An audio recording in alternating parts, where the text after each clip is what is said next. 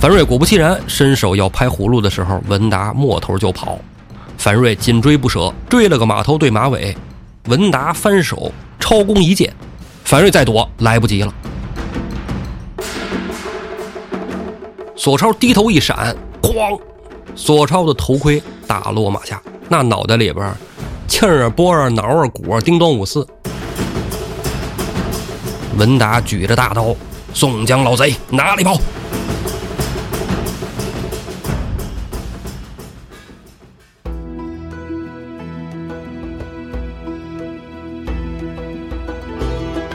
胡说历史，笑谈有道，欢迎您收听由后端组为您带来的《胡说有道》。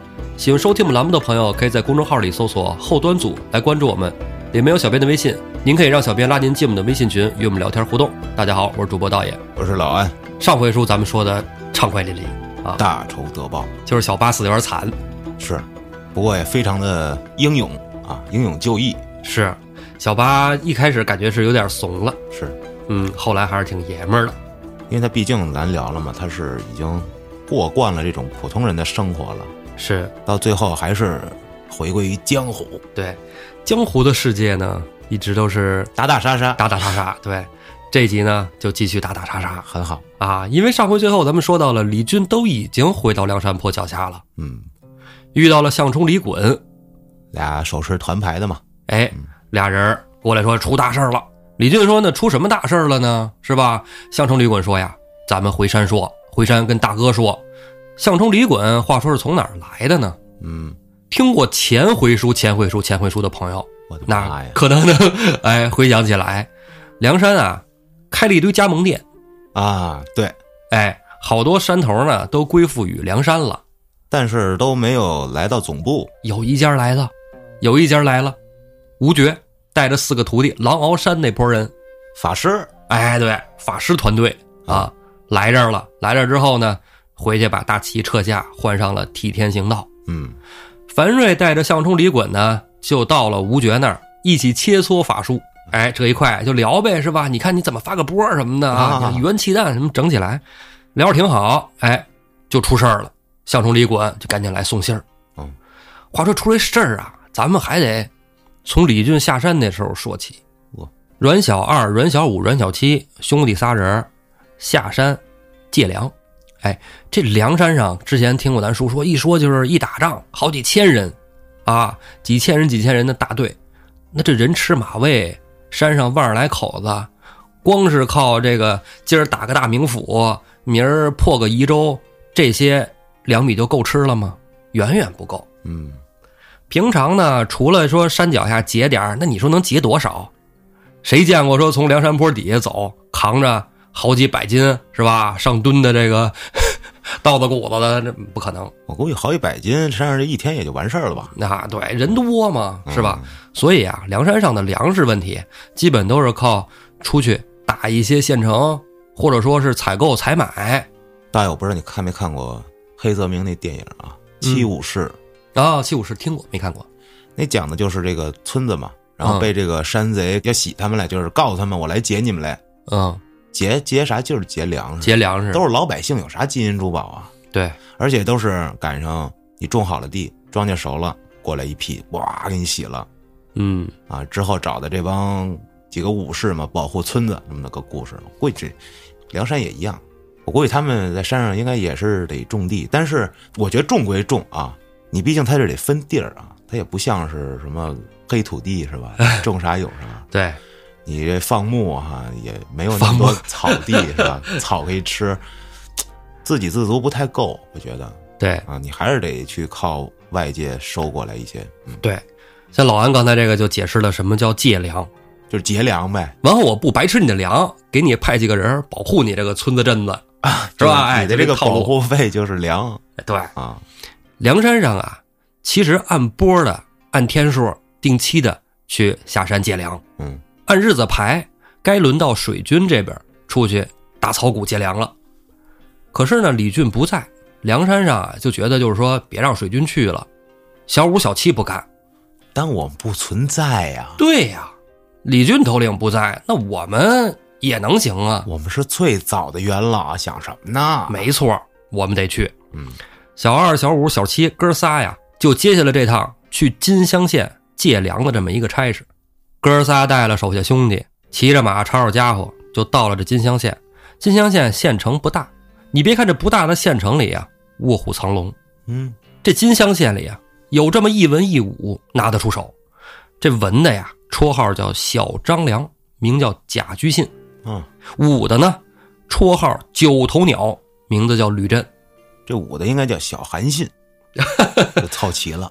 哎，这二位啊，要说能耐，那真不差，基本上算是准顶级的高手了。嗯，可是为什么没上去呢？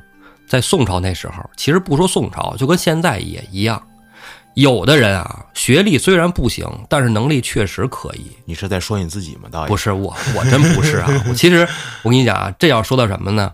就是说咱中国现在啊，有一些学者，并非本专业出身的，但仍能在一些行业里非常有建树。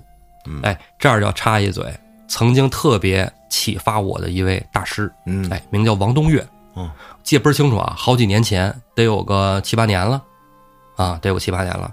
一天啊，早上起来还没起呢，四五点，胡四儿给我转发一消息，我手机嘣嘣嘣响，我说什么呀？他说：“哎，我看一讲座特好，这老师你关注一下。”就是这王东岳，王东岳这个老师啊，他是学医的，但是现在他在哲学领域里非常抢眼嗯啊，他是一个自由学者。啥叫自由学者呢？非科班出身，啊，他写了一本书叫《物演通论》，嗯非常厉害。他讲述的人类文明的进程是必然的。他研究了一套理论，叫地弱代偿理论，特别厉害。后来呢，就到各大学去上课，成为了好多大学的客座教授，嗯，哲学界非常有名的一个人。大爷，你知道前几天我跟秋儿录节目，秋儿说了一个，说他姥姥说他，哎，我们家秋儿哪哪都好，就是学历不高，没学历。跟节目里我就说，你看现在这个有学历的都给没学历的打工去了，有道理，这底下的评论啊就开锅了。嗯，你是在鼓吹这个学历无用、金钱至上呗？还有的跟我说啊，你让你儿子初中毕业，你看他能不能当老板？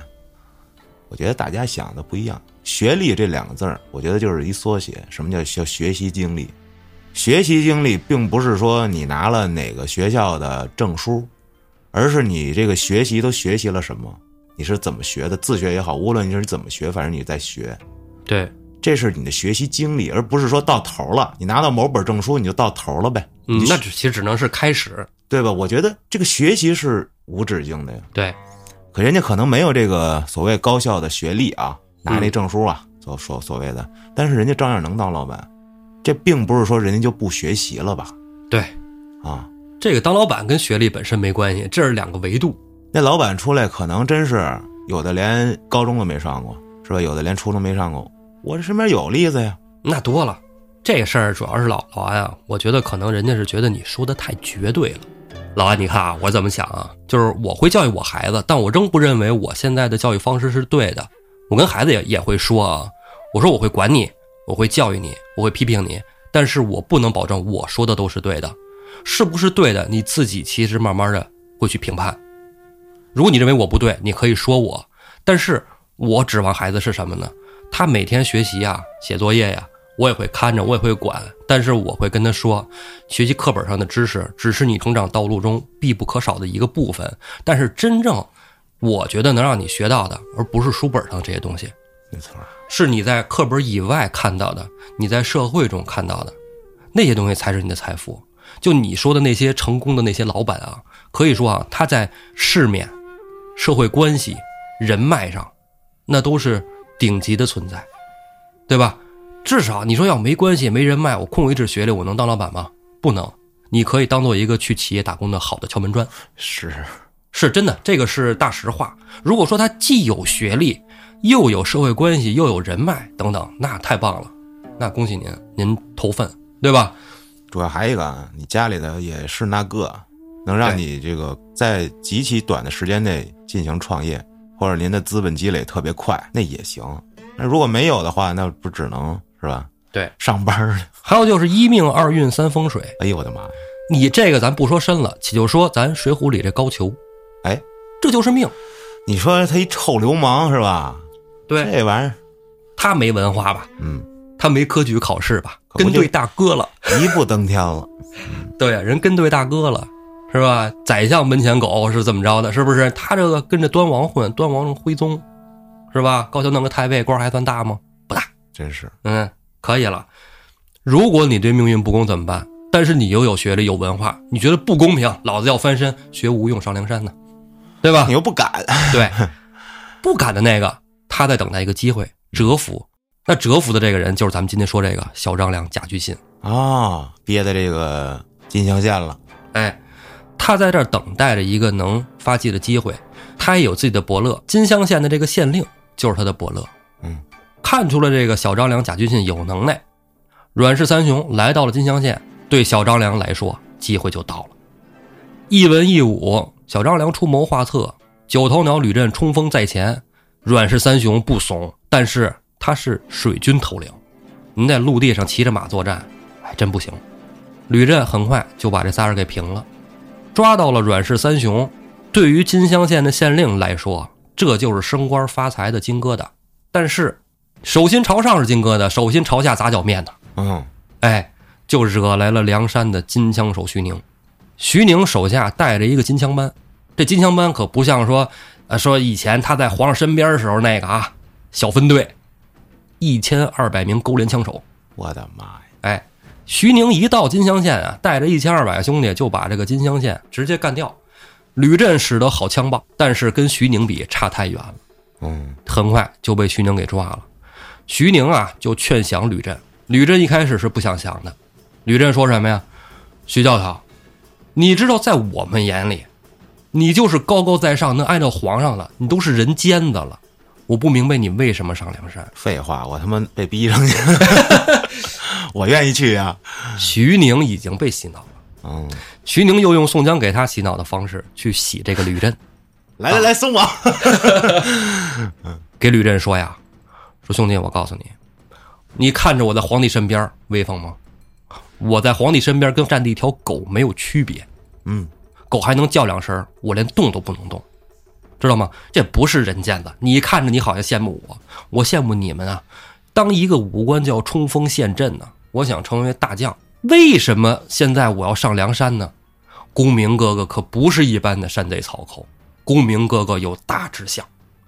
将来咱们这些兄弟一招安，那朝廷上咱们都是封疆大吏呀、画饼。哎，吕震就把这口饼吃的贼香，哎呦，好香。就投降了徐宁。吕震确实好功夫，徐宁也是识货，哎，收了吕震，金乡县的粮草劫出来，带着阮氏三雄就回了梁山，单单跑了小张良贾居信。这收了个武的，丢了个文的，这事儿可更要紧。哎嗯，这蚊子他一般能勾来武的呀。哎，看他能勾来谁啊？嗯，这小张良贾居信呐，带着家小，在城破之前就已经跑路了。人家聪明，能绰号小张良，能掐会算。会会扔鞋。哎，对，一扔鞋，啪家今儿得走，走西门，走着。哎，带着家人连夜就出了城，投奔了兖州。兖州府的府尹啊，是他的一个族兄，哦，哎，同是姓贾，同族的一个兄弟。小张良说：“我这个我自己有能耐，我自己心里有数，我找我这个哥哥去，能不能混个一官半职，咱姐放一边儿至少他不能让我这一家人饿肚子。”嗯，他到兖州府啊，这一路上路过一个地儿，就是狼嚎山。哦，这就是连上了。哎，狼嚎山这个山头子呀，也得自给自足，不能说指望梁山施舍，梁山还得到处借粮呢，对吧？他该下山做买卖做买卖，我还以为他直接就开始改种地了。那 种地，啊，那山上也不能种啥呀，是吧？哎，这一天啊，这严光和于之望兄弟二人下山劫道，就赶上小张良这一家子了。哦，截掉。那肯定三下五除二啊，嗯，是吧？小张良，你说一看这阵势，自己就颠了。这么孙子。那，自己就颠了，先跑了。嗯，这一家人啊就被劫上了狼嚎山。严光带着小张良他们这一家子往山上走，手背后捆着，拴成一串往上拉着，就碰见了混世魔王樊瑞。樊瑞在山上溜达呢。是政政委。哎，这你们这儿嘛呢？你这一串都是老弱妇孺啊！哎，我可跟你们说啊，这梁山啊是替天行道，你不能欺负这中老年人、老弱妇女，这都不对啊！嗯，看这还有孩子，你们这山上这政治课、政治觉悟不够啊！真是啊！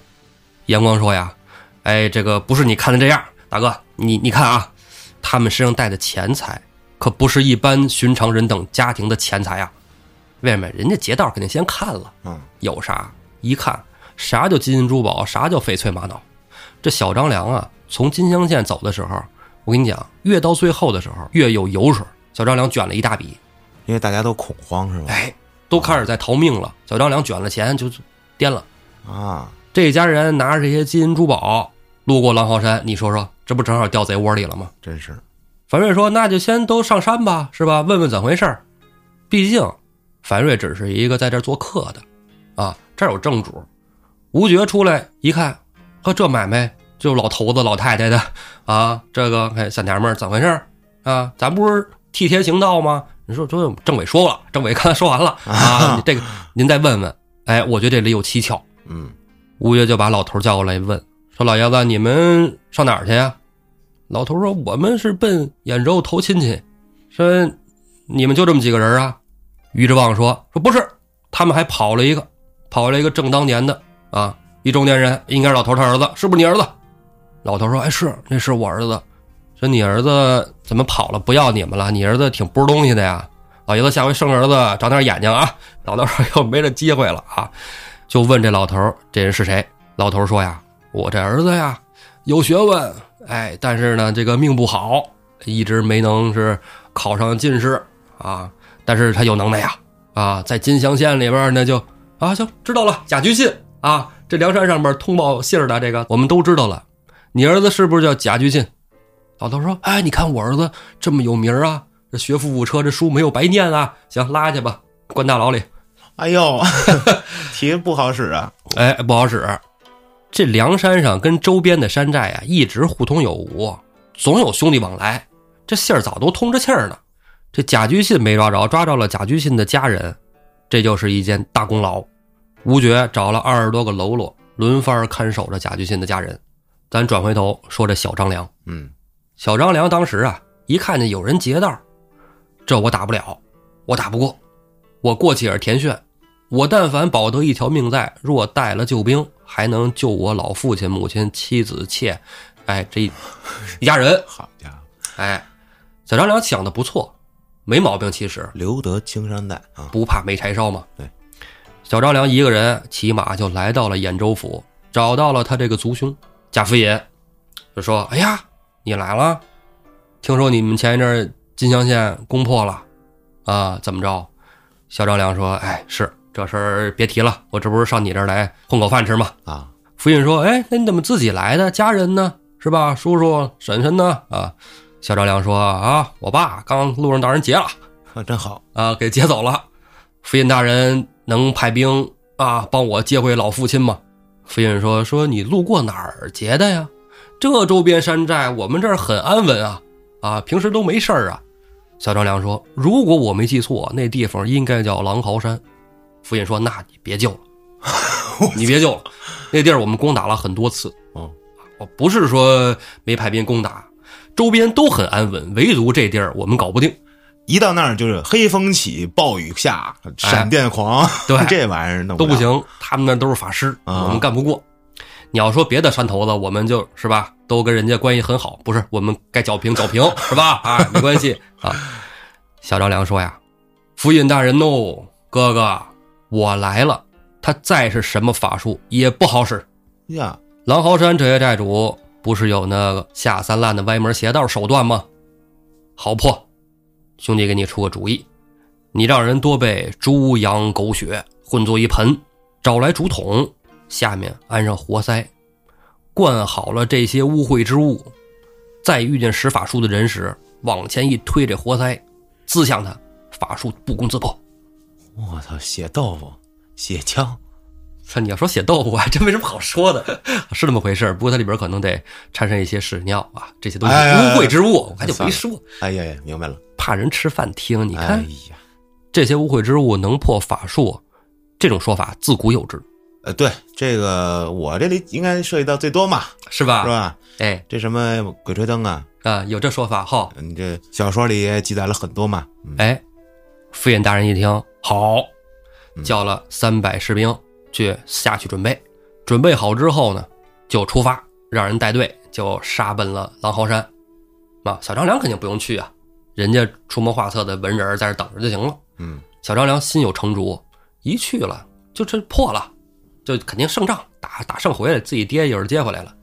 过不多时，三百兵丁就回来了，回来说：“哎呀，这新来的这个军事大哥，这个招儿可以，这个啊，他们施法术确实那黑烟啊、暴雨、狂风的，我拿这个啪啪啪一滋，就都没了，都没了，好使。我们跟他们打，给他们打跑了。可是打跑之后呢，都追到了半山腰了。山上又下来一个披头散发、大胡子、背后背大葫芦的一哥们儿，我们都知道那个叫什么混世魔王的。哇，哎，他下来了，伸手一拍葫芦，那葫芦里冒金光，我们再滋不好使。都让那葫芦给嘬了，我这葫芦恶心了，我你。用这个“嘬”这个词，你们吸了都没那么恶心。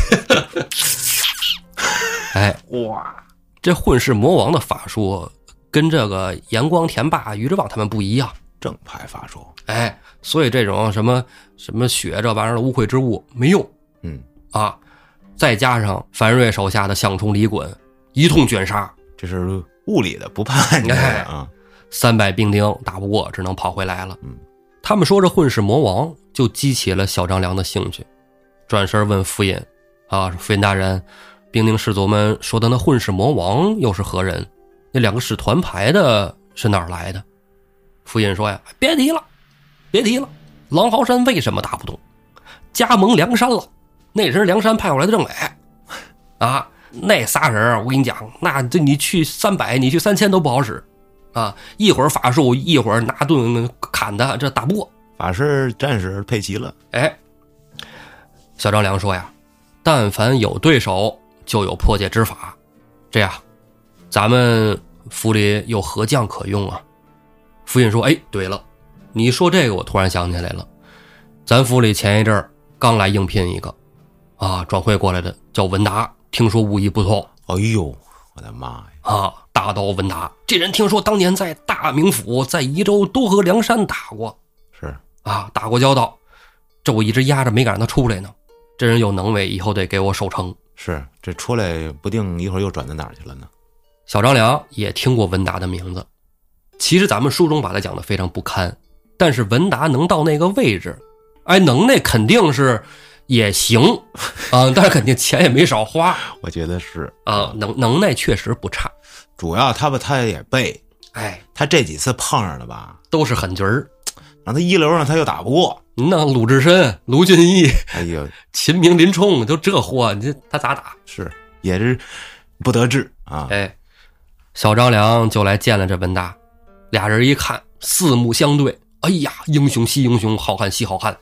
小张良就觉得这文达能行，有他就能成事儿。嗯，小张良就跟文达说：“说我的家人都被狼嚎山给掳走了，他山上有不少寨主，听说还有梁山的，请文将军随我一同啊，剿灭这狼嚎山。”文达说：“咱们先问问这梁山的人是谁 啊？这梁山谁在那儿呢？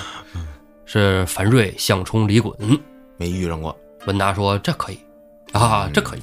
哎，没听过啊，应该我能打得过。嗯，”文达跟小张良带着两千兵甲就到了狼嚎山下，狼嚎山上边也派了大队人马下来列队迎敌。嗯，文达当先出马，狼嚎山派了白虎神田霸。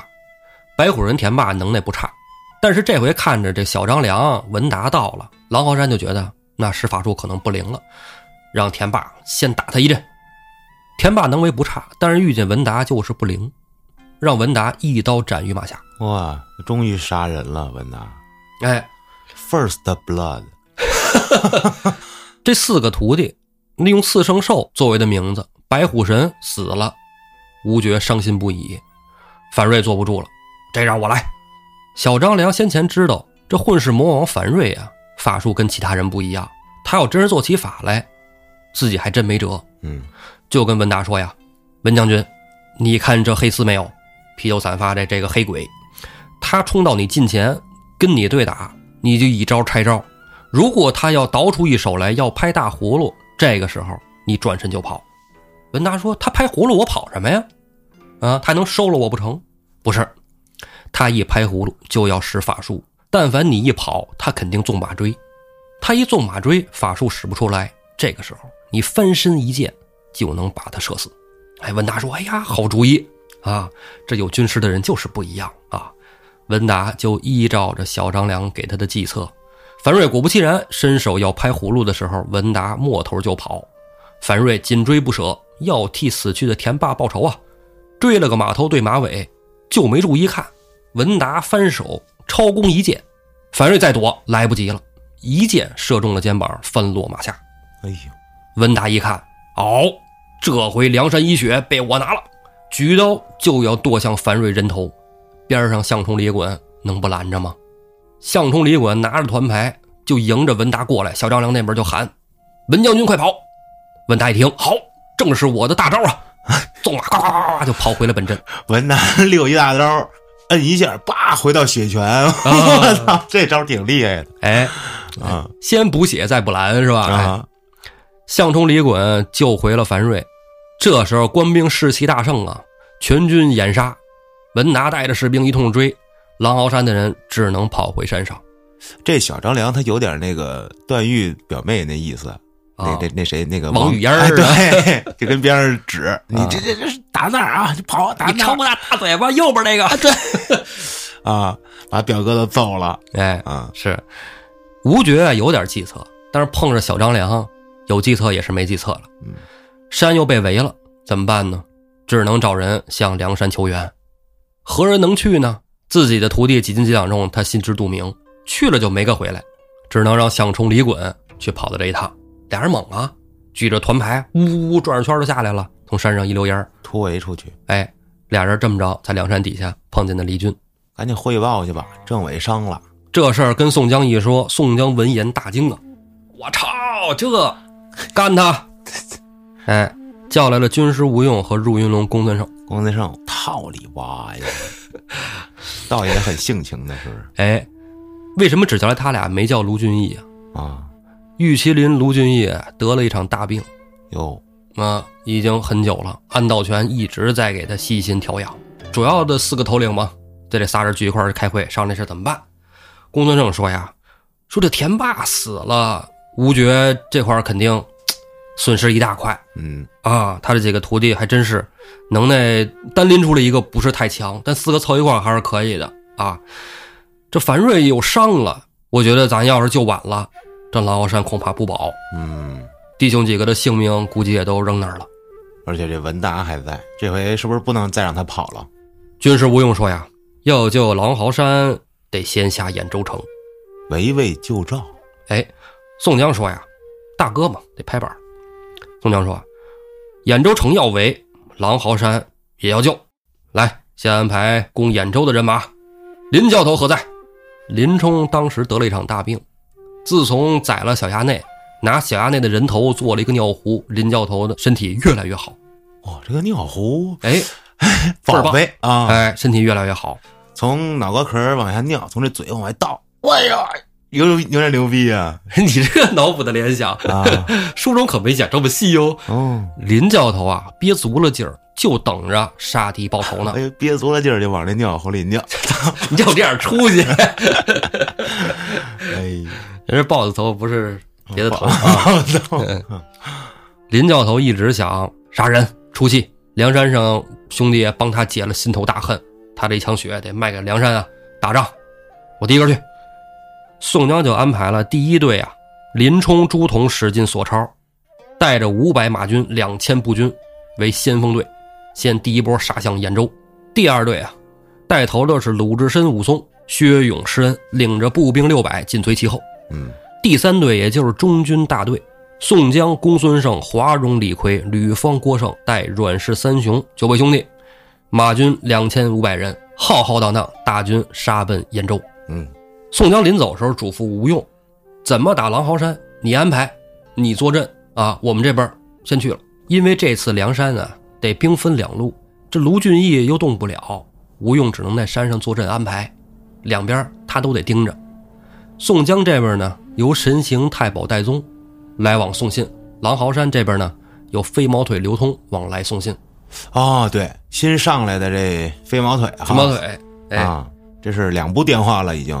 哎，梁山这边怎么到兖州，咱这不说；吴用怎么安排，咱也不说。咱说狼嚎山上，狼嚎山啊，只能坚守，绝对出不去了。下山的路也让文达带兵给封了，水源呢，也让小张良安排人给切断。文达每天就骂战，哎，何人与我一战啊？带把的给我出来，天天骂。文达从来没这么爷们儿过，啊，文达从来没有过，往常都是被人追着打，今天撵着人家后边打，文达爽，爽透了。如果能拿下狼嚎山，那文达在他的人生历史上那就是辉煌的一笔。文达三番五次的说：“我要带兵攻山，我要拿下这个山头。这是捡着软柿子就往死里捏，死里捏啊，攥着蛤蟆捏出尿来。捏出尿来。小张良说：“呀，文将军不可啊，贸然攻山，人家以守势居高临下，咱们吃亏。只要是围住了，不攻自破。嗯，补给啊，什么乱七八糟全都断掉了嘛。对呀、围着围着就全都耗死了。哎，没两天，兖州城送信的人到了。送信人到了，信上怎么说的呢？兖州被围，请将军率兵驰援。文达一看这信，哎呦，这我的伯乐府尹大人被围了，我得去救大人。嗯，小张良就呵呵一笑，文将军，这是计策啊，自古就有围魏救赵这么一个典故。文将军不知道啊？文达说：“我不管，这兖州城要是破了，府尹要是死了，我工作又他妈没了。你别废话，我就要救兖州。”小张良劝也劝不得，文达非要带一半人走，没辙了。文达走，我也跟着走吧，因为我要跟这儿也不好使，剩一半人呢，你说打仗我也指挥不动，你这剩一半人围不住了，嗯，围不住了，封好了下山的路就算是不错了，想切断水源怕是不行了。嗯，小张良、文达带着这一半的兵丁杀到了兖州城外。文达一看，啊，梁山军这儿围城呢，好，冲锋，咱们冲过去。这时候，小张良赶紧劝，拉着文达的马缰子，哎，将军，将军，不可不可，你这要冲过去跟他们混战一起，咱不就是填炫的吗？啊，咱人马并不多呀，一千多人，他那儿我看起码也得有三五千啊。文达说，哎，文死谏，武死战，作为武将，我怎能贪生怕死？他这个拿了一血之后，人爽了升华了啊爽了，对对对，啊，哎，上劲儿了。厉害。小张良说呀：“将军，如要想冲到城下，我建议你天擦黑的时候安排下去，人衔美马摘灵，连夜突营。大枪你不要，”文达说呀：“好啊，就听你的，反正听你的没错过。”小张良让文达这边安排士兵怎么做怎么做，他自己呀绕着坡上的树林子往梁山大营里窥探。等到晚上文达要突围进城的时候，小张良说：“将军，你走西南方向。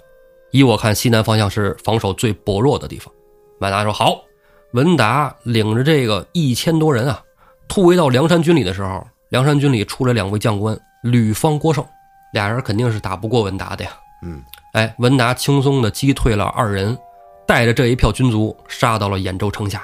城上府尹大人一看，哎呦，我的文将军和我的小张良回来了，开城门，把这一票接进来。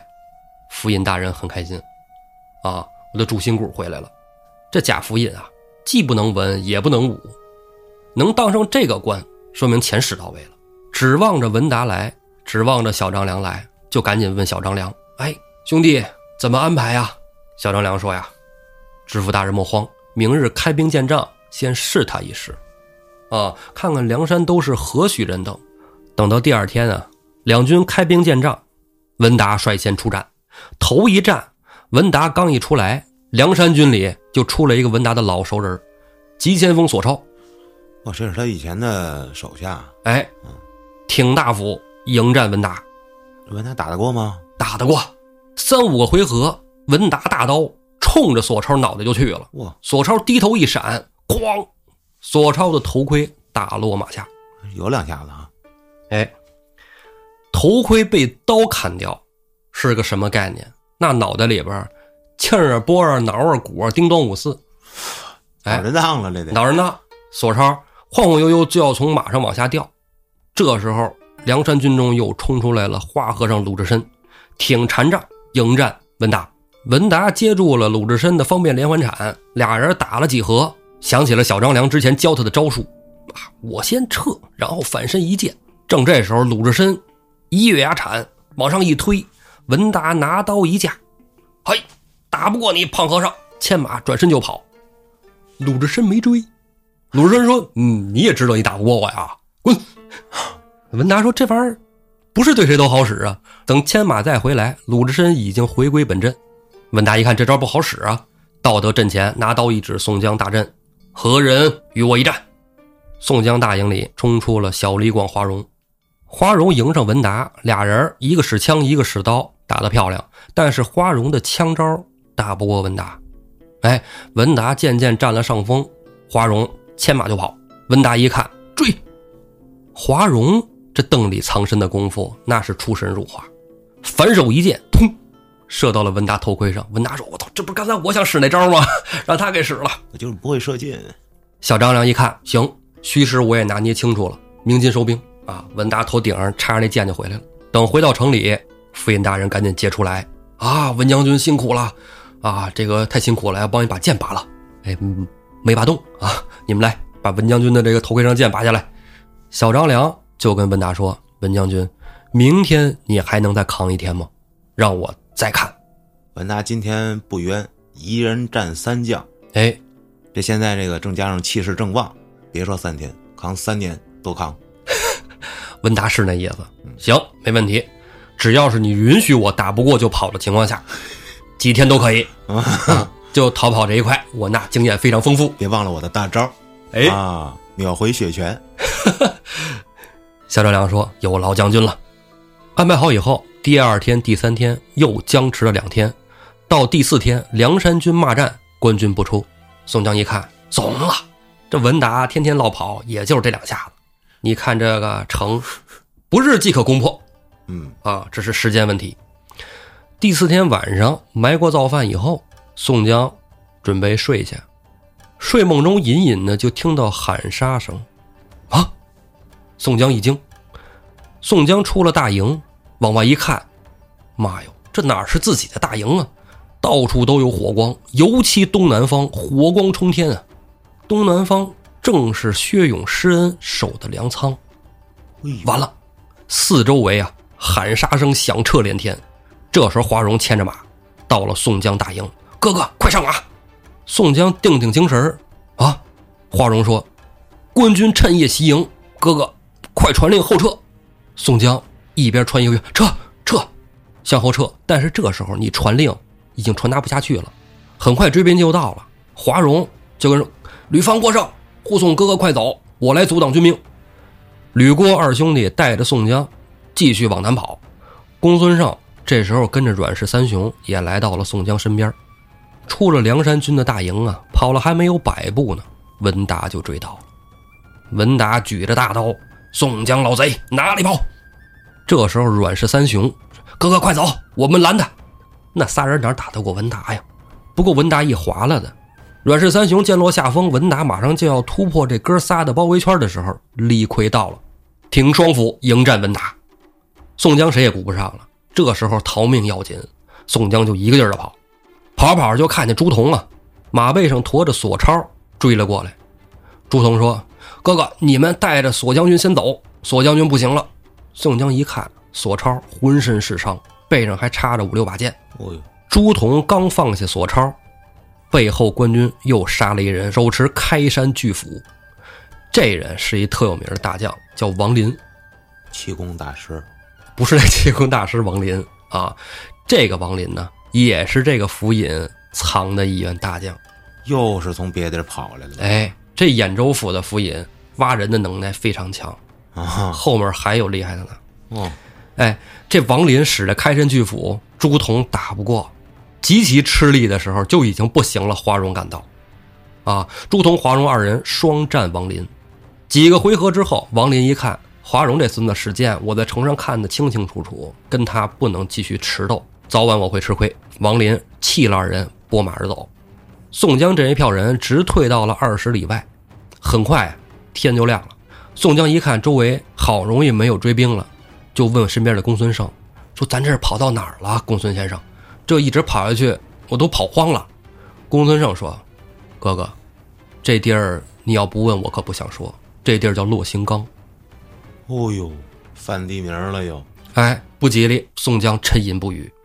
正这时候，山下一阵大乱，官军开始抢山了。官军抢山啊，用的长钩套索。梁山军这边一个个从山上往下勾，勾下一个杀一个，勾下一个抓一个。宋江这边只能再往山上跑。宋江快跑到这个落星岗的山顶了，官军不追了。宋江刚说有喘口气儿的机会，山下就开始放火了。这火攻烧山，没个跑啊！火往上走啊！只见公孙胜叹了一口气说：“哎，这小张良过于狠毒了。”宋江也心灰意冷。脚下一软，身子往后就倒，幸得李逵呀一把拽住，才没有摔倒。李逵扶起宋江坐定，走到宋江跟前扑通就跪下：“铁牛这条命是哥哥的，生为哥哥生，死为哥哥死。”宋江没反应过来怎么回事呢啊！李逵就起来了，一把抓过站在一边的阮小七：“一会儿铁牛在前面开路，小七你背着哥哥跟在俺后边，莫要走散了。俺哥哥可就托付给你了。”说罢，跪地上，扑通给小七儿也磕了一个头。小七都懵了，怎怎么回事？李逵站起身来，头上青筋暴露，两眼珠子通红，衣服一扯，光着膀子，手提两把板斧，大喝一声：“俺这辈子跟着哥哥，酒肉吃够了，死了不亏！”拎着板斧就往山下冲。哇！后边的弟兄也被李逵这股子莽撞劲儿给感染了，纷纷抄起家伙，跟着李逵往山下冲。我还以为纷纷的叫好，冲啊，铁牛，加油！冲啊！哎，大家伙啊，捡着这火势不大的地方突围。李逵冲在最前边，一对板斧使的是呼呼刮风啊，碰着死，挨着亡。没过多会儿，就杀到了山下，还真的就突破了这个火攻的包围圈。哦，到了山下，李逵定睛一看，山下官军还好几层呢，就跟这等着呢。李逵再勇猛，他也是人呢。是人，他就有累的时候。杀了一宿了，这时候再想抬起胳膊，已经不听使唤了。嗯，正这时候，忽听得官军身后一阵大乱，惨叫连连，四散奔逃。众兄弟定睛一看，有救兵来的两位，一个是插翅虎雷横，一个是赤发鬼刘唐。宋江等人一看，喜出望外啊，说：“你们这是打哪儿来的呀？吴军师派的救兵吗？这雷横跟刘唐怎么来到这儿啊？”怎回事儿啊？咱刚才说的是兖州，没说吴用派兵怎么去帮的狼嚎山。嗯，宋江走后啊，吴军师啊就派了双枪董平带着韩涛、彭起、雷横、刘唐五位兄弟去解狼嚎山之围。梁山的救兵到了狼嚎山下，山上的吴觉他们就看见了，正好里应外合，把官军就给剿灭了。剿灭之后呢，董平啊就说：“那我得回山交令。”吴军师让我下来，就是解狼嚎山之围。此为一解，我们回山了。雷横、刘唐就觉得不行，宋江大哥那边还在兖州呢，咱们得奔兖州。董平说：“咱是领了将令的，咱们都是为军为将的，咱们得听将令。”刘唐说：“我不管将令，大哥没回山，我去帮大哥。”雷横、刘唐俩人就带了一半救狼嚎山的人马去了兖州。哥俩不认得骆庆刚，就是走的时候。就发现这边有动静，紧接着着大火了，哥俩就觉得这儿肯定是打大仗的，俩人带着人就来了，正好就解了这洛星刚之围。兖州的官兵一看梁山这边有生力军了，哎，那就算了，撤了。宋江带着弟兄们安营下寨，一整点人马，好多兄弟都不在。哎，等了一会儿，杀散了的林冲、史进带着残兵败将过来了，鲁智深背着薛勇，武松背着施恩也赶过来了。再看这薛勇跟施恩啊，惨透了，烧的身上大燎泡，一个炮挨着一个炮，一个炮摞着一个炮，伤的没人样了。宋江赶紧安排喽啰呀，照顾受伤的弟兄们。一清点这士卒人马，宋江吓了一跳，带出的人啊，剩的一半都不到。哇！一看这样，宋江跟公孙胜一合计，咱们撤吧，回狼嚎山。雷横、刘唐、公孙胜就问：“哎，咱们为什么不回梁山呢？”宋江说：“呀。”说自打我上了梁山，从来都是攻城略地，从没这么大败亏输过呀。没脸回梁山，我一定得攻破了兖州，拿了这小张良给兄弟们报了仇，才能回梁山。若抓不到小张良，我誓死不回梁山坡。梁山这一票人就回到了狼嚎山。到了狼嚎山啊，樊瑞的剑伤已经康复了，带着项冲、李衮、吴觉也带着三个徒弟一起从山上接宋江到了中庭大寨。宋江这一票人一天一夜没吃没喝了，这顿造啊，狂吃一顿。宋江赶紧安排武松和阮氏三雄带着受了重伤的索超、薛勇、施恩返回梁山，人马暂时扎在狼嚎山休整。武松带着受伤的兵丁，还有这几个兄弟啊，回到了梁山坡，向军师吴用禀报了战况。吴用一听，嚯家伙，这小张良、贾居信如此厉害，能给咱打成这样？你给我说说细节。武松就把这几天战场上发生的事儿都跟吴用说了。话说小张良啊，真是一个特别细心的人，啊，他在城上啊，就每天观察着宋江军营中的变化，就发现东南方早晨晚上有大量的兵丁移动，而且到了埋锅造饭的时候，炊烟在这地方没有，小张良就掐定此处是粮仓。啊，谁会在粮仓生火做饭呢？哎，等到了晚上的时候，跟文达、王林等等将军啊。安排定下计策，到西南方派百余人诱敌。晚上夜里嘛，你打对方，只要一迎敌，他营里必定空虚。这个时候，两翼包抄插进西南营就放火。西北两队军兵开始攻击大营两侧。约莫再过半个时辰以后，文达、王林带着重骑兵从中间直抵宋江大营。这小张良还真是有两下子。吴用暗吸一口凉气。可以厉害，赶紧叫安道全救治伤员。吴用升座忠义堂，叫了柴进、李应准备粮草，即刻出发。又点了三队人马，这回梁山上不留守将了，全都出发。第一队派霹雳火秦明带黄信、杨林杜迁宋万；第二队金枪手徐宁带谢珍、谢宝、欧鹏、邓飞；第三队双鞭胡彦卓带韩涛、彭启、石勇、包旭。三波兄弟先后下山，浩浩荡荡奔狼嚎山进发。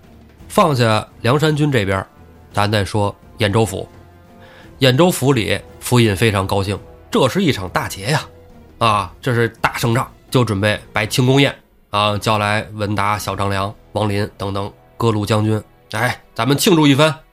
小张良说：“府尹大人，哥哥莫着急呀，宋江不死，此仗未胜。什么时候？”斩了贼首，这场仗就算打赢了。府尹一看，好志向。文达一拍小张良：“这是我的梦想。”小张良说：“呀，咱们现在趁着梁山的包围圈已破，马上给东京送信，向周边的州府，哎，也借兵调将。他周边还有啥离得近的州府？青州啊，就紧挨着。这不都破了吗？哎，还有人呢。破了，并没有占领啊。哦，对。梁山军并不占领，他只是劫完就走了。哎，劫完就走。对，府尹一听，这是干大事业的人呢啊！这要是能一举剿灭梁山军，那我在朝堂上也能升官进爵呀。好事，支持安排。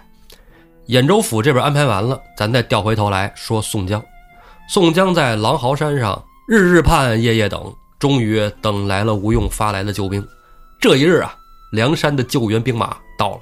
宋江、吴觉带着众兄弟下山接上来，一看乌泱泱一大片，山上搁不下。我的妈呀！连夜出发，即刻围攻兖州府。第二天就到了兖州府城下，哨马回报啊，说这兖州城下已经没有守军了，咱们可以贴近下寨。宋江带着这万余兄弟啊，围着兖州城十五里处安下大营，休整一宿。第二天两边列阵。梁山军中啊，宋江、公孙胜在中间，身后站着吕方、郭盛，前面站着李逵、刘唐，左边是林冲、鲁智深、朱仝，右面是花荣、史进、雷横。官军那边啊，中间就俩人，一个文达，一个贾居信，啊，小张良嘛。身后站着几十员骁将。再一看，这些将军很多都是熟人，梁山军中互相都认识。这一上来就不对付，来这干嘛的？不是聊天的，那是打仗的。首先啊，官军啊就派出了一个马步兵团练使，手持大铁枪。宋江这边刘唐手提破刀出阵迎战，没有十五回合呀，刘唐一刀挑破了马肚子，这团练使从马上一掉下来，刘唐翻手一刀剁了这团练使的脑袋，取了人头回了本阵，梁山军胜了一场。刘唐往回走呢，官军大营里走出一人，是一个部将，手持一柄大铁锤，追着刘唐就来。刘唐已经回了本镇了，梁山这边吕方、郭盛。各挺方天画戟迎战使大锤的这位将军，吕方、郭盛方天画戟使得不错，但是碰上这员大将手里的铁锤不好使，没几个回合，哥俩虎口都被震得出血。这大铁锤能有多大个儿？哎，吕方、郭盛啊，退回阵来，这是大铁锤的，怎那么猛啊？这人名字我一提，你可能有的朋友可能就有印象，有的朋友可能不知道，这个人名字叫周瑾。当年杨志杀了牛二，发配到了大名府。梁中书让杨志比武来着，记得不？啊，你就记得站的索超吧？啊，因为索超有名前面还一场比射箭呢。哦，跟这周瑾比的。哎，跟周瑾比的射箭。哦，这周瑾射箭不灵，但是他使锤行。这就跟什么似的呀？你跟李逵比射箭，他李逵也不行。你跟李逵比喝酒。那可能还可以，那李逵厉害了啊！对，所以这周瑾呢，在大名府啊，当时射箭输了以后，梁中书就说：“你这个天天的没好话，混货！”哎，对对对，没好话了。周瑾说：“你净弄这假招子，有本事让我上阵杀敌呀！嗯，对吧？你天天给我甩脸子，我升官无望，老子不伺候了，跳槽了。嗯，老贾这儿来了。哎，拿着钱到了贾府尹这儿，说：‘您您看，我买个官。’贾福印说：“这好办啊，能耐不能耐的不要紧，这些钱是可以的啊。这给你个位置啊，当了一个副派军官。嗯，但是我印象中，古代这大锤应该不会像那个电视剧里啊，跟一大鼓似的那么老大啊，是举不起来呀，那玩意儿那没那么过分，是吧？是，我觉得啊，撑死了，有时候长把的话，可能还比短把的强点长把的也就跟一人脑袋那么大个儿到头了。反正他得能抡，而且你别说抡两下就使不动了。”对对对，就废了，那不行。应该就是狼牙棒不带尖儿，哎，是吧？那碰见周瑾这样一货，吕方、郭盛退回阵来，梁山军中李逵就坐不住了。这玩意儿得我来啊！嗯，步军嘛。哎，李逵挺双斧迎战大锤周瑾，战了五十回合不分胜负。嚯！哎，又打了三四十合呀。两边一看，不行，鸣金收军啊！再打下去，这李逵。不行了，亏了，嗯，哎，小张良那边也觉着再打下去，这周瑾要是伤了，两边都收回来。镇上李逵跟周瑾呢，俩人打的情投意合，哈哈 哎，相互约定明日再战。等回来了以后啊，李逵就问宋江说：“大哥，说我正激战正酣啊，从来没打这么痛快过，你这么快的鸣金收兵是干嘛呀？你等我砍了那厮脑袋不更好吗？”宋江说呀。你小心，小张良那厮诡计多端呐！说完之后啊，宋江让兵丁哎，夜晚也加紧防备，不得有失。这晚上大半夜的再来偷营劫寨，可怎么弄啊？嗯，哎，安排好了以后，一夜无事。第二天啊，李逵首战要迎战周瑾，周瑾也出来迎战，俩人咣咣咣又对着凿，俩人跟打铁似的啊！这边锤子过去，那边斧子给来，烫踢烫，哎，五十回合。周瑾拖大奎就跑，李逵后边就追。宋江心说不好，还没喊出声来呢，李逵通掉陷坑里了。果然中了计策呀！很快就看见李逵被那边哎钩杆子挑上来，五花大绑捆走了。宋江这边何人救了一回？霹雳火秦明手挺狼牙棒，牵着马冲到阵前。官军这边啊派出了一员副将，跟秦明打了不到十合，秦明。照着对面武将胸口一锤子，通，从马上就捅下去了。对面再救没个活。这时候就见官军里冲出一员老将，牵着马指着秦明大喊：“逆贼！”秦明抬头一看，这谁他妈骂我啊？敢骂我？再一看，这正是青州的一员老将军，名叫崔猛，同事。哎，这人因为年岁大呀，秦明当统治的时候他就想退了。秦明叛逃了以后，啊，逃梁山以后，老爷子又出来上班了，啊，这老头啊有能耐，手里啊拿着虎尾钢鞭，迎着秦明就过来了。俩人貌似打在一块儿。秦明到底是年轻啊，全怕少壮，没毛病。崔老将军打不过秦明，摸头就跑。秦明啊，紧跟后边就追。秦明忘了，崔老将军鞭法是一绝，但是并不出彩。崔老将军在青州扬名立万的手段是什么？华容来之前，崔老将军是青州的神射手。哎呀，哎，秦明正追呢，崔老将军在马上一个蹬里藏身，弯弓插箭，嗖！秦明躲过一箭，但没防着，这是一个连珠箭。第一箭躲过了，第二箭又到了。秦明再要闪，来不及了，箭，嘡一下子就把秦明的头盔给射落了。我看这视频里有人射这箭啊，手里先拿三根箭，一根一根往外射，那个速度极快。就这个三根箭啊，三路歘歘歘三下，你能躲开第一个，躲不开第二个，躲不开第三个，非常厉害。那个速度啊，并不是射完一个，然后再搭上，然后再瞄一会儿再打，是歘歘歘，巨快啊，厉害。是，你说对了，秦明中的就是三支箭。刚才咱说秦明躲了一个头盔射落，第二个、第三个就把秦明的发髻给射散了。我操，这是没想要他命啊！其实想要，可能是稍微差那么点意思，对，差那么一点点，一奶奶，人家一百零八就凑不齐了。哎，是，哎，这是老将军手下留情，还是作者手下留情，咱不得而知。嗯，秦明捡了一条命，披头散发回归本阵，黄信就迎出来救秦明啊，而且黄信也认识崔老将军呢。黄信到阵前倚老卖老的东西，黄信话没说完呢，崔老将军剑就到了。黄信挺手里丧门剑，一挡，这剑腾的一声，擦着黄信的头皮就过去了。哦，黄信的眼珠子就瞅着，哗啦啦就红了，血就流了一脸。崔蒙老将军呢，那可以说是在武将圈里官场上混的老人儿，心想可以了啊，打了梁山一员五虎上将，又给这黄信脑袋来了这下子，师徒都完了。哎，我就不能再打了，嗯，再打出风头，我是客将啊，不是主将，不是我出风头的地儿。老将军就准备撤了。宋江怒了，哟，不许崔老将军走！老贼，何人斩杀他？花荣出来呗。哎，这时候花荣身边小弟愿望，银盔银甲宝雕宫的小雷光花荣，这你不死，我当不了青州的当年的神射手啊！哎，你得死。崔老将军本来已经都快到回归本阵了，扭头一看，气就不打一处来。老将军牵马就回来了。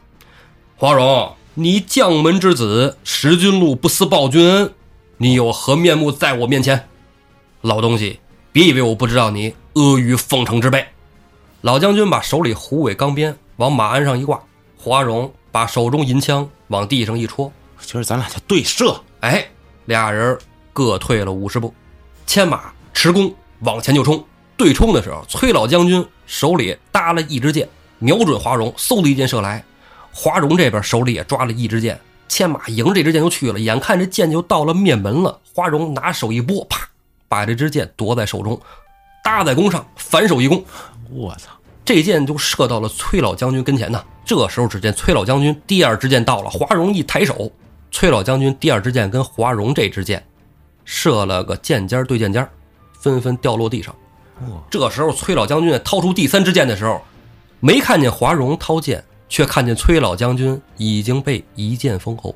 华容在射出第二支箭的时候，已经把第三支箭射出来了。崔老将军根本就没有反应过来，因为华容长了三只手。哎，操！兖州城这边一看崔老将军死了，把尸体拉回去收兵。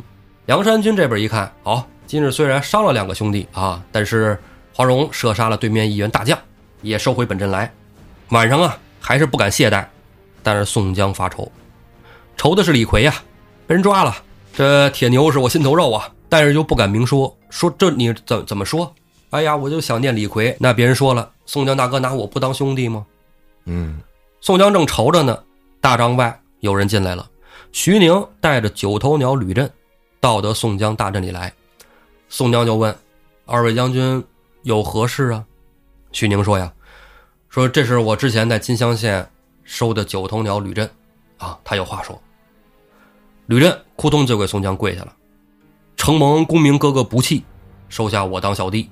我到梁山来，寸功未立。今日我愿去救铁牛。宋江说：“那你准备怎么去呀？啊，你去了还回来吗？”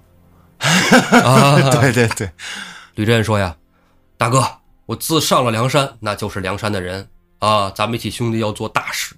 遂宁大哥当时跟我说了，公明哥哥心中有大愿，兄弟愿一力相支。”宋江说：“好啊，那你去吧。啊，忠成功啊。”吕震带了手底下三百人，连夜出发。吕震前脚走，宋江叫来了石谦偷摸跟着。哎，安排完石谦过了一个多时辰，吕震回来了，带了两把板斧。宋江就问：“哎，吕将军，李逵呢？”吕震说：“呀，说我们三百个人都没骑马，悄没声的过去的。过去之后呢，拨开了鹿角。”结果在门口那儿啊，把敌军给惊着了。他们有巡逻放哨的，看见我们了，我们就赶紧在营寨里找，找半天没找着李逵大哥。但我临走的时候，发现一个营寨里有两把板斧，我就给拿回来了。宋江一看，很可惜啊，你要能救回铁牛就好了。哎，你没事回来也行啊。公孙胜这时候从边上过来，哎呀，吕将军投靠梁山时间不久，没想到。竟有如此勇气，许宁兄弟也是很有眼力呀。虽然没救着铁牛，但也记你大功一件。吕震说呀：“公明哥哥，我不是说要立功，我只是想帮哥哥。嗯啊，以后跟随大哥后边后边看兄弟的啊，我这条命为梁山啊，上刀山下火海。”华荣边上说：“你看看人这人品，这人性，大哥这人可以啊，信得过。”徐宁边上挺高兴，自己收的人嘛，夸自己人高兴。等到第二天啊，宋江要犒劳吕震和他手底下这些兄弟。宋江准备了好酒好肉，还有不少钱，带到吕震的营寨。宋江说：“哎，吕震兄弟，把你的昨晚上带去的弟兄都叫过来，咱们吃喝啊，把钱分一分，人都有份吕震这边大营就高兴啊，是吧？大哥拿我们当回事儿，是吧？大哥拿我们当兄弟，好，都出来了，三百个人，人人有份儿。欢声雷动，高高兴兴。话说呀，徐宁这军里啊，手下有一千二百勾连手，分作四队。这次下山啊，带了两队，一队三百人，其中一队的首领就是这吕震。而且徐宁这里啊，大部分他因为他使勾连枪，你知道吗？他就得有一些枪棒基础，没有枪棒基础是不行的。是，所以这些军中啊，大部分都是投降的官军啊。所以跟吕震啊、徐宁啊关系都非常好，情如兄弟。说白了，跟梁山上和在官府里没区别。我们就是只不过是换了一地儿工作，对，但是同事都是以前的同事，挺不错啊。宋江犒赏完了吕震这边的军兵，回到大营里写了几封密信，按叫自己的小喽啰分给了各寨头领。嗯，就在这天晚上啊，二更天，宋江、公孙胜在中军帐里商议军情。突然报左营火起，宋江纹丝不动，啊，找找吧，再谈再报。报时的就下去了。过了一会儿啊，四周我就听见隐隐有声。宋江让帐下的军卒全都退下。公孙胜这时候哎也起来了，绕到了宋江大帐的后面。没过多会儿，就听见咚咚咚咚，宋江大帐的帘门哗被撩开了。冲进一员猛将，正是大锤周瑾。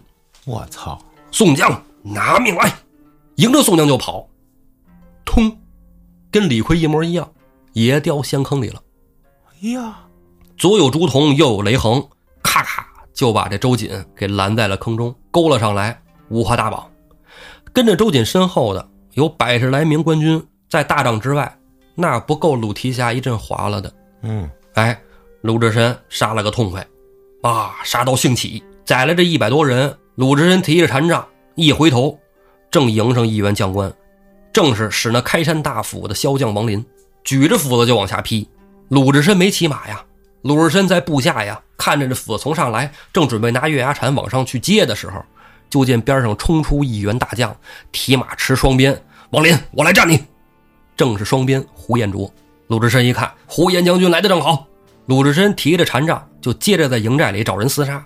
哎，远远的就看见了金枪手徐宁在追着一人跑，而徐宁追着跑的这人正迎着自己而来。鲁智深一看，那徐教头追的必定是坏人呢，往边上一闪，这人跑到鲁智深跟前的时候，鲁智深拿禅杖照着腿就砸了过去，啪！跑的这人两条腿骨都被鲁智深一禅杖给打折了。哎呀，真疼！鲁智深踩到后背上，揪过头发一看，此人不是别人，正是吕震。玩了个里应外合。哎，这一仗啊，从天黑打到天亮，官军营寨已经被梁山攻破了。哇！官军纷纷都退回城内。宋江这边升帐，众头领啊，报功的报功，请赏的请赏。哎，交完令以后，投降的兵卒啊，编入了梁山军中，缴获的粮草盘查入册。所获军官，除了周瑾以外，一律开刀问斩。这是宋江有意而为之。嗯，徐宁啊，绑着吕震也来到了大营，窟窿就给宋江跪下了：“公明哥哥，我有眼无珠，看错了这吕震。哎，徐教头，你也是爱惜他武艺，现在你已经抓住他了，对不对？将功抵过啊，没事别往心里去啊，都是自己哥们儿。这吕震呐，投降梁山啊。”每天都跟这三百个兄弟吃住在一起啊，天天一块训练，晚上一块睡，慢慢就都成他的心腹。这次到了兖州啊，看见这小张良，又看见这官军啊，士气很大，人马众多，心思就活动了。嗯，他在梁山军中跟那边怎么能来往呢？嗯，我让神行太保戴宗戴大哥帮我送个信啊，给对面小张良，谢谢。那他当时就破案了，嗯，他就在等这么一个机会。李逵被抓了之后。他就想，哎，这机会来了，我借救李逵之名到对边城里就能勾搭上了。宋江其实是有心眼儿，尤其是宋江对于这种脏心眼儿，他太熟悉不过了，就叫石谦啊暗中跟着。吕震拿着李逵两把斧子回来的时候啊，石谦已经都回来了，比他回来还早呢，就跟宋江都说了，说呀，他潜到对面大营里啊，就偷摸看见这吕震到那边一开始就没打，把这三百个人啊。留在了官军营外，自己一人进去了，跟着这个守寨的官兵说了几句话，小张良就出来把这吕震给接到大寨里边，嘀嘀咕咕，嘀嘀咕咕，因为石谦不可能离得近了听，不知道说什么，但没过多会儿就见着吕震带着两把斧子出来了，肯定是有问题。哎，吕震出来以后，小张良营寨里才出现的喊杀声啊。宋江听完了石谦说的。第二天又亲自证实了一下，带着犒赏的酒肉，还有钱。这酒肉一分下去，那你没个数，但是钱得按人头领。吕镇这边有三百个人过来领了钱，宋江就知道一人没少。偷营劫寨怎可能一人不死？真是哈，这是打仗，不是闹着玩儿。嗯，宋江就知道一定有事儿。所以，也就是宋江识破了以后，才布下的这天罗地网，等着官军呢。啊，来了就是请君入瓮。而宋江啊，给林冲的密信中写的就是吕镇有鬼，大营一乱，你不要管，直捣官军大营。也正是因为这次的将计就计，梁山军才扭转战局。嗯，这吕震有点抖机灵啊。哎，没有他，这没准了，这就。是啊，让徐宁。亲自推出来斩了脑袋，宋江大营啊推进十里下寨，基本那就是离着城很近了。兖州城四门紧闭，小喽啰们挑着吕震的首级啊，在城门那晃悠。文达，你不是厉害吗？小张良，你不是多谋吗？哎，给你看看这人头是谁？文达那边就急了，文达就说：“马超，我得干他啊！我这下去打仗。”小张良就劝他：“你你能不能不这么冲动？”啊，这已经失了一城了，咱们想扭转战机不容易了。这被敌人这么一打，咱们这边的士气大落，这玩意儿士气是很重要的。哎，你懂不懂？文达说：“我不懂，我不听，我就要出去跟他干仗。我要当 rapper，拦不住。”小张良劝说拦不住，文达呀牵着马就出来了。出来之后呢，梁山军这边使劲迎战。文达说：“你这当年在宜州你就打不过我，今儿你就打得过我了。”抄着大刀冲着史进就砍，史进打了几合不敌，撇了三尖两刃刀就往回跑，落荒而逃。文达一看，你跑回本镇，我不敢追你啊，那边有林冲、杀我的签名，你这个落荒而逃，那我必须弄死你！咬着使劲就追了出来，追到了一处小山坡下，使劲找不着了。文达正要牵马回头的时候，就听见对面文大刀哪里走？林冲会你。文达一看，快快放大，快放大！快跑！扭头牵马就要跑，身后一人，哐哐双鞭一抻，哪里走？文达再看左边，史进也回来了。再看右边，霹雳火秦明。文达心说话：完犊子啊！今天这叫完犊子围拦了啊！大招还飞地，哎呀！这时候林冲啊就说：“文达，今日我们不杀你，我跟你谈笔生意，你把李逵放回来，我把周瑾还你。”哦，走马换将。温达一听，可以，太好了啊！可以，可以，可以，可以，没问题啊！等信儿吧。第二天啊，温达就找人把李逵给带出来，手脚捆着，拖到马背上，看着梁山这边也把周瑾五花大绑拖到马背上，两边一拍马屁股，哎，就像你说的，走马换将。嗯，李逵就回来了。李逵回来以后啊，宋江这边一看啊，这仗再打下去呀，也是持久战，不是一天两天的事儿了。啊，众兄弟一起商议，林冲啊。就提出了主意，就说咱们不行，先撤军，因为啊，马上天就凉了，天冷了，天寒地冻的，兄弟们打仗也伸不开手脚，不如等天暖和了，咱们再打。宋江说呀：“我自有安排，啊，林教头，再等等，有好戏看。”其实导演，你刚才说这走马换将啊，嗯，我脑子里我就想出了很多的方法啊，你比方说，咱俩啊，敌我双方。夸，送过一个，你也送过来一个，这马上我给他放上炸弹，等他跑到你们营中，遥控一摁，有那么高科技武器了吗？反正我觉得应该能设置一个这种带信鸟的这种啊暗信鸟，你不知道，你看不见，计算好时间到了，你让就炸，是吧？还有一方法就是，就是咱俩对着冲啊，等我们这边将快到了，然后呢，我放过去那马，哎。哎呦，让他自己跑 回来了是吧？一吹哨，呼呼，哎，这是不是都是招啊？不知道古代有没有人这么用？整点慢性毒药什么的啊，给武将吃了。我觉得应该不会啊，因为这双方打仗，应该古代都挺讲究的。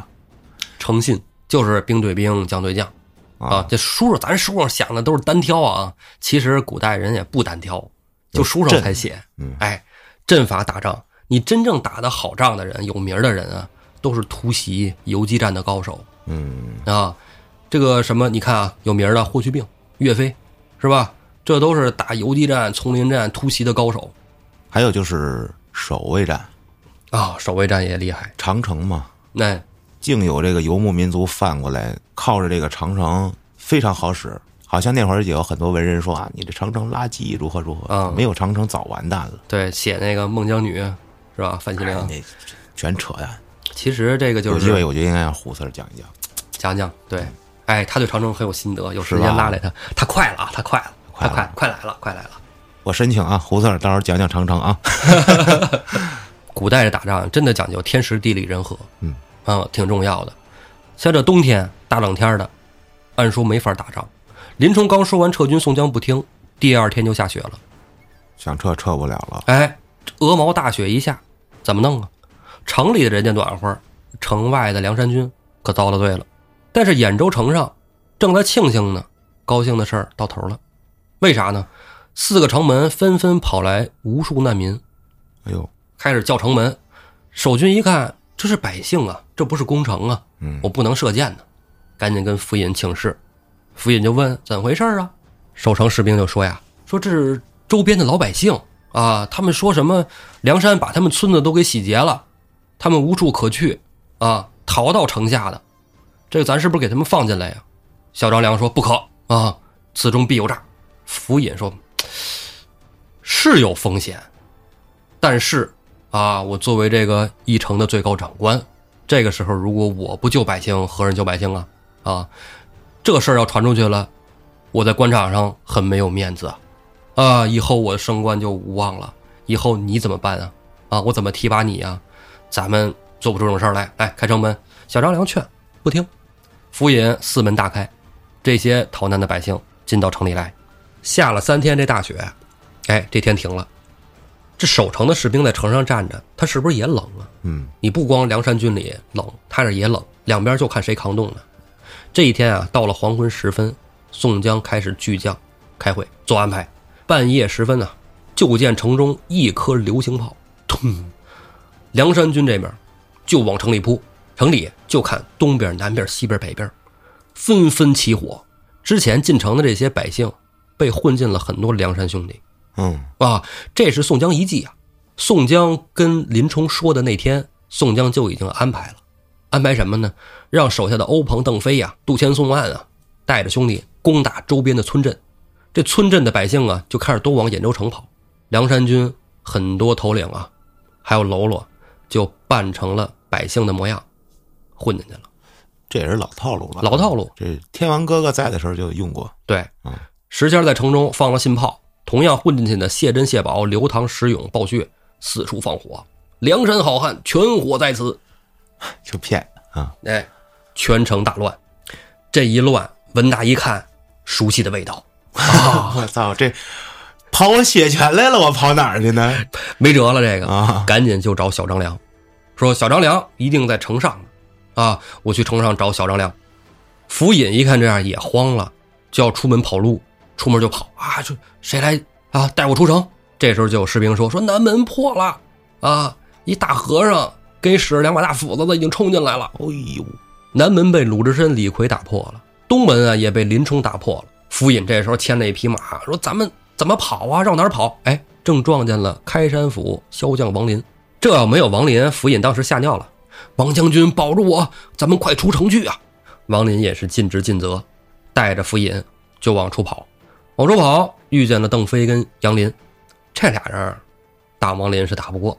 王林打退了邓飞、杨林，往东门跑，跑了没两步，遇见秦明了。这打不过了，这个哎，打了十回合不行啊，撇了秦明，拉起了府尹的缰绳。大人，快跑！这货我打不过啊！俩人正跑着，这城里王林比秦明熟，王林要跑，秦明想追还真不好追。这不像在旷野，要在旷野那没个跑，这一个绕着这个川街走向的，秦明追不上了。但是梁山军已经大队都杀进来了，你走到哪儿都能撞见人。王林就撞进了豹子头林冲。也打不过。王林在镇上已然识得林冲是什么水平，啊，不敢迎战，掉头就跑。刚一掉头，刘唐追到马后。王林一看，你还敢拦我，抄斧子就冲刘唐劈。刘唐举坡刀招架，林冲一枪冲着府尹就去了。王林一斧拨开刘唐，回斧子就要救这个府尹。林冲蛇矛一转，擦着府尹就过去了，枪尖儿直指王林前胸，噗，给王林穿了个透心凉。哎，府尹这时候就愣了，啊，王将军，他还顾得上王林吗？刘唐一破刀，就把府尹的脑袋砍落。城里还有勇将呢，大锤周瑾穿过了西门去救文达，因为看见文达呀，在城门这儿已经被人给围了，憋大的，没有文达，周瑾这条命就交代在梁山了。嗯，文达换将换来的呀，是哎，周瑾冲破包围圈，救了文达，杀出城去。啊，到得城外啊，文达就跟周瑾说：“咱俩命真苦 啊！想当年咱们在大名府的时候，日子过得多逍遥啊！自从这杨志来了以后，你我都不得志啊！好不容易到了这兖州府，眼看着梁山就不行了，没想到很快咱们就不行了。哎，世事弄人啊！俩人正在这儿嘀咕呢。”百胜将韩涛、天目将彭起，俩人就追到了。周瑾一看这样，文将军你跑吧，我不跑了。文达一看，啊，真是好兄弟。文达刚要走，也走不了了。胡延灼、徐宁、史进、华容都追到了近前，给俩人包围在当间。完犊子！周瑾一通猛战，不敌战死。文达一看，哎，你们也别费劲了，我已经占了水浒很大篇幅了。兄弟们累了，到这儿了，一伸脖子，一刀下去，我脖了，文达就交代在这儿了。杀青。梁山军这一趟，把兖州府打破了。宋江进到城里开仓放粮，但是宋江非常不满意。不满意什么呢？我见到了府尹的人头，我见到了文达的，见到了周瑾的，见到了王林的，小张良的人头何在？